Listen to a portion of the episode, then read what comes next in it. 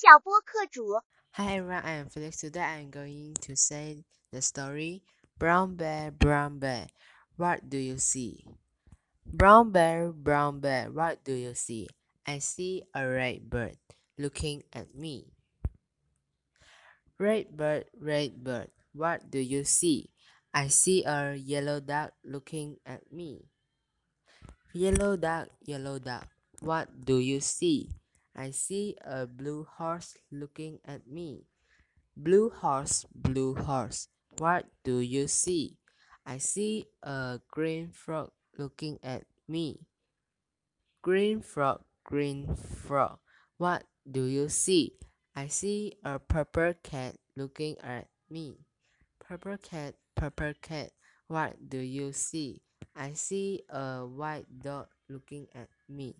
White dog, white dog, what do you see? I see a black sheep looking at me. Black sheep, black sheep, what do you see? I see a goldfish looking at me. Goldfish, goldfish, what do you see? I see a teacher looking at me. Teacher, teacher, what do you see? I see children looking at me.